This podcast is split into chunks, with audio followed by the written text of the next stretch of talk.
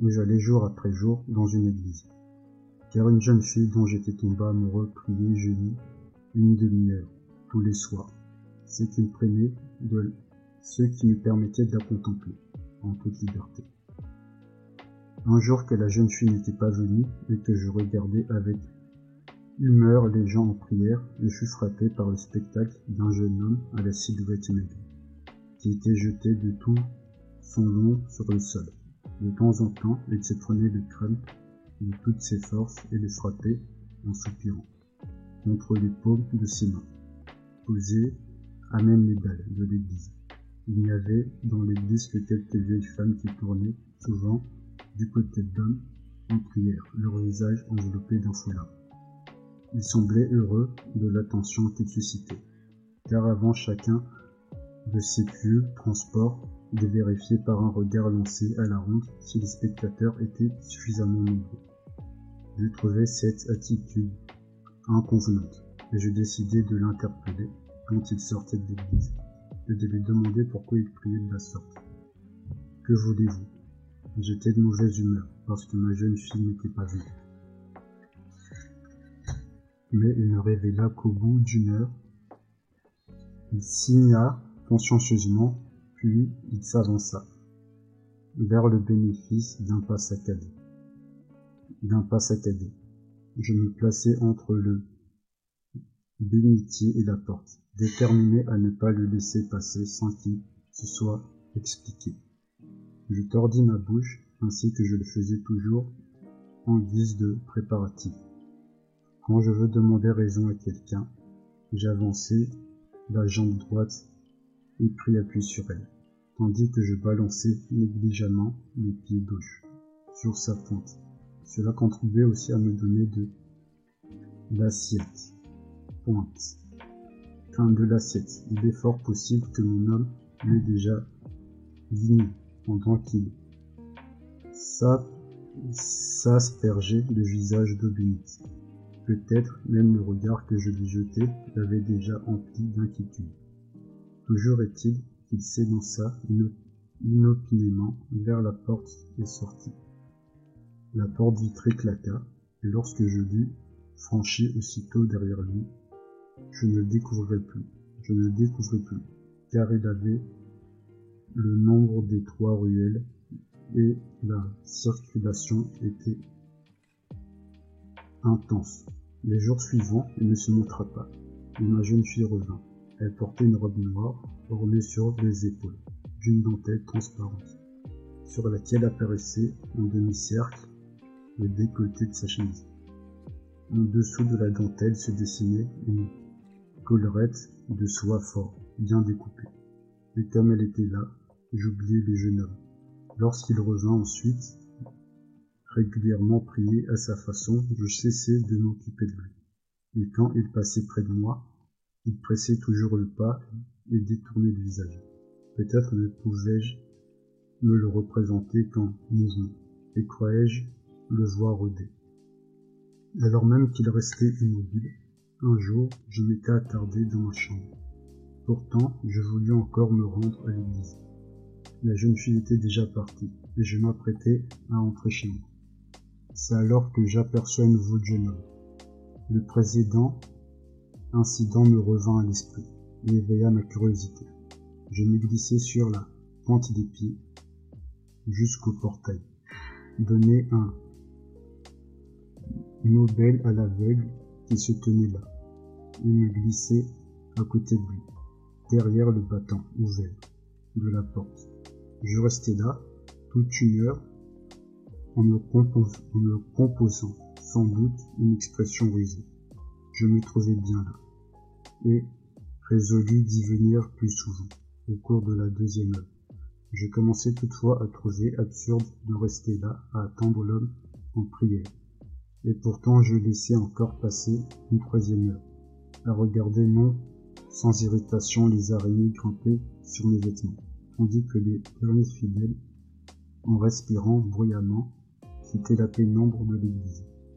Il arriva enfin. Il marchait avec précaution et ses pieds exploraient légèrement le sol, avant de, avant s'y poser. Je me levai, Je fis un grand pas droit vers lui et l'agrippai au col. Bonsoir, lui dis-je. Et en le tenant toujours par le col, je le poussai en bas des marges, jusque sur la place éclairée. Lorsque nous fûmes en bas, il me dit d'une voix mal assurée. Bonsoir, mon cher monsieur. Mon bon monsieur. Non, veuillez pas à notre humble serviteur. Lui dis-je, je veux vous poser quelques questions, monsieur. Vous m'avez échappé la dernière fois, mais ce ne sera pas le cas aujourd'hui. Vous n'êtes pas sans pitié, monsieur, et vous allez me laisser rentrer chez moi. Je suis bien à plaindre, en vérité. Non, criai-je, dans le bruit d'un tramway qui passait. Je ne vous lâcherai pas, j'adore ce genre d'histoire. Vous êtes une bonne prise et je m'en félicite. Mon Dieu, dit-il, vous avez le cœur vif et la tête toute d'une pièce. Vous dites que je suis une bonne prise, comme vous devez être heureux, car mon malheur est de nature instable. Il ne repose que sur une fine pointe. Si on le touche, il retombe sur l'interrogateur. Bonne nuit, monsieur. Bon, dis-je en le tenant par la main droite. Si vous ne voulez pas me répondre, je vais me mettre à crier dans la rue. Et toutes les midinettes qui sortent des boutiques à cette heure-ci, et tous leurs amoureux qui se réjouissent de les revoir, vont se précipiter, car ils vont croire qu'il y a un cheval de fiacre est tombé ou qu'il s'est produit quelques incidents du même genre. Alors, je vous montrerai à tout le monde. Il se mit alors à me baisser alternativement les deux mains, tout en pleurant. Je vous dirai ce que vous voulez savoir, mais je vous prie, engageons-nous plutôt dans cette ruelle. J'acquiesçai et nous partîmes.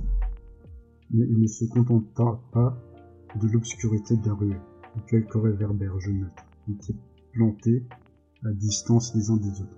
Il me conduisit dans le couloir bas d'une vieille maison, sous une petite lampe suitante accrochée au pied d'un escalier de bois. Il prit alors gravement son mouchoir et l'étendit sur une manche. Asseyez-vous donc, cher monsieur, me dit-il. Vous serez mieux pour m'interroger. Moi, je restais debout, je serai mieux pour vous répondre. Mais ne me torturez pas. Je m'assis donc et lui dis, en faisant de petits yeux et en levant la tête vers lui. Vous êtes un fou, vous êtes un fou achevé. Voilà ce que vous êtes.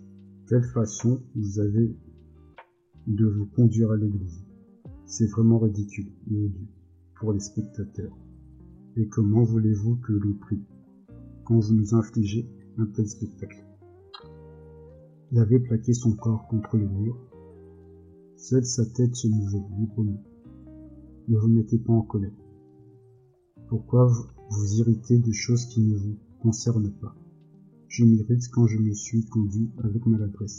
Mais si quelqu'un d'autre se conduit mal, cela m'assure, m'amuse plutôt.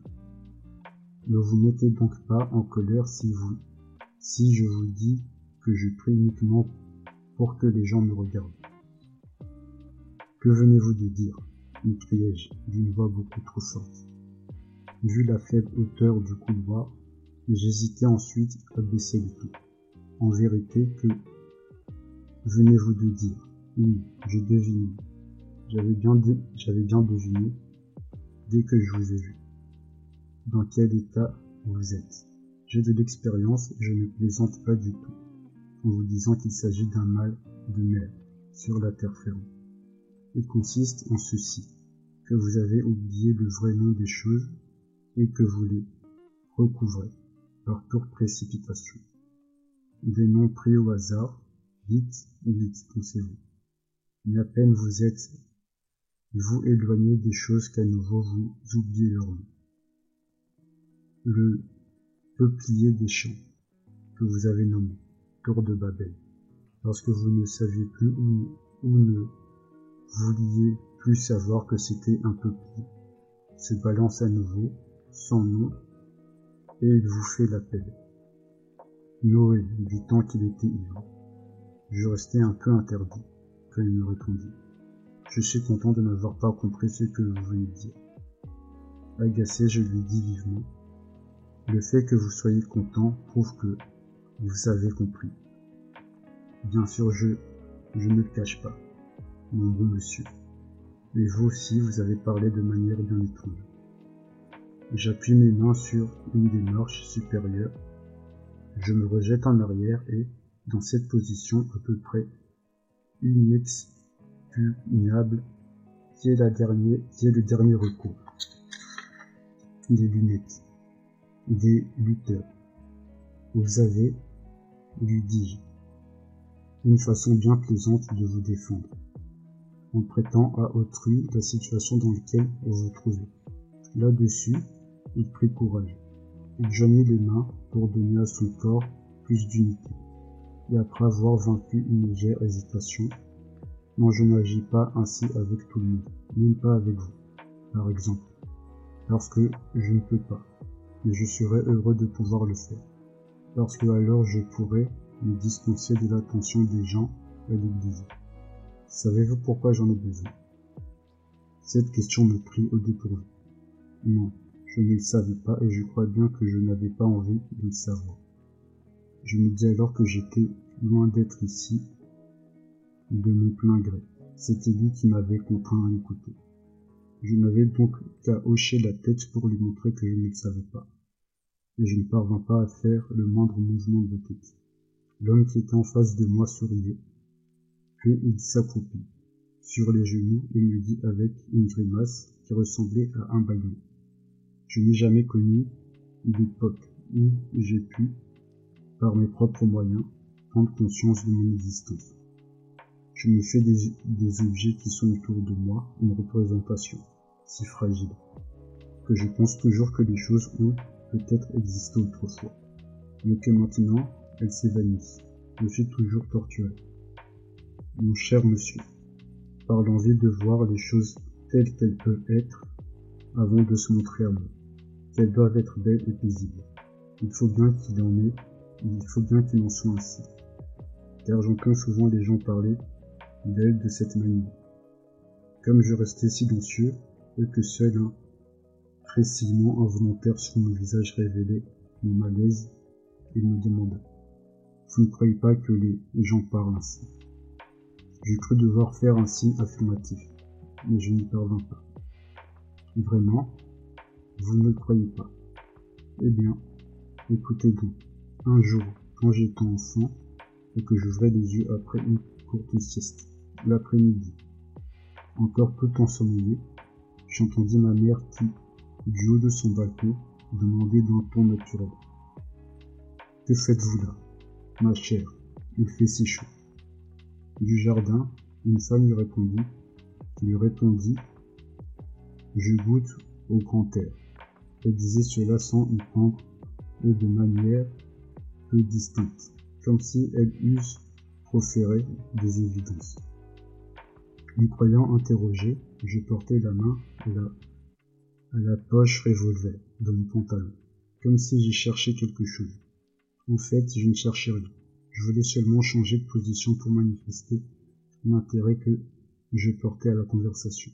Je, je que je que je trouvais cet incident fort curieux et que je ne le comprenais pas. J'ajoutai que je ne croyais pas à son authenticité et que je supposais qu'on avait dû l'imaginer, dans une intention qui, d'ailleurs, m'échappait. Puis je fermai les yeux, car, la lumière me faisait souffrir. Oh, je suis heureux que vous soyez de mon avis. Et vous avez été bien désintéressé de me retenir pour me dire cela. N'était-ce pas? Pourquoi aurais-je honte? Ou pourquoi aurions-nous honte de ne pas marcher droit d'un pas ferme, de ne pas frapper le pavé de la canne et de ne pas frôler les vêtements des gens qui passent à côté de nous, en parlant au voix. N'aurais-je pas plutôt le droit de me plaindre hardiment de longer les maisons comme une ombre, avec mes épaules pointues, pour disparaître parfois dans les vitrines? Quelle journée je passe? Pourquoi tout est-il si mal construit que quelquefois de hautes maisons s'effondrent sans qu'on puisse en trouver la raison? Je grimpe alors dans les décombres et j'interroge tous les gens qui s'y rencontrent. Comment cela a-t-il pu arriver dans notre ville? Une maison toute neuve. C'est déjà la cinquième. Pensez donc, mais personne ne peut me répondre. Souvent des gens tombent dans la rue et meurent, sur le champ, aussitôt. Tous les, tous les commerçants ouvrent leurs portes encombrées de marchandises et accourent prestement. On transporte le cœur dans une maison, ils reviennent, le sourire aux lèvres et les yeux hors de la tête, et ils disent Bonjour, le ciel est pâle, les foulards se vendent bien. Ah oui, la guerre. Je bondis dans la maison. J'esquisse timidement le doigt levé, le geste de frapper à la petite fenêtre du concierge. Je me décide enfin, mon brave homme, lui dis-je, aimablement. On a amené un mort chez vous, montrez-le-moi, je vous prie. Lorsqu'il hocha la tête, comme s'il hésitait, je dis avec détermination, mon bon monsieur, j'appartiens à la police secrète, montrez-moi le mort immédiatement. Un mort, dit-il alors, presque offensé. Non, nous n'avons pas de mort ici. C'est une maison comme il faut. Je salue et m'éloigne. Mais si j'ai ensuite une grande place à traverser, j'oublie tout. La difficulté de l'entreprise me trouble et je pense souvent à part moi. Si on a l'arrogance d'édifier des places aussi vastes, pourquoi ne pas construire aussi une balustrade de pierre qui permette de, de la traverser? Le vent souffle aujourd'hui, du sud-ouest. Il a comme une tempête sur la place. Le point du beffroi détruit les petits cercles. Pourquoi ne mettons pas un peu d'ordre dans tout ce tumulte Quel vacarme Toutes les vitres tremblent et les réverbères plient, comme des bambous.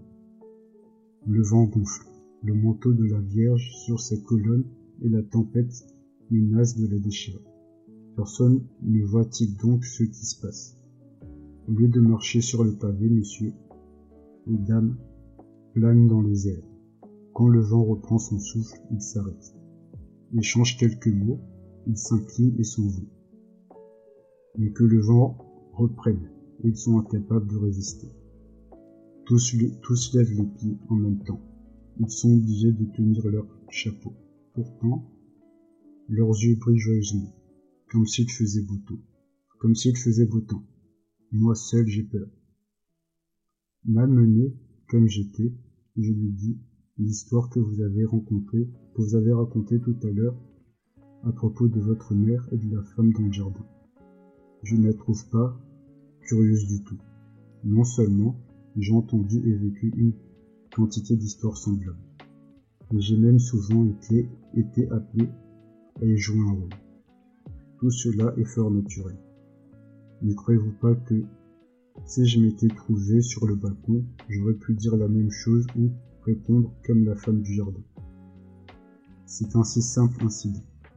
Lorsque je dis ces il parut très heureux. Il me dit que j'étais bien habillé et que ma cravate lui plaisait beaucoup. Et que j'avais la peau fine. Et que les aveux devenait évident que quand on les rétractait.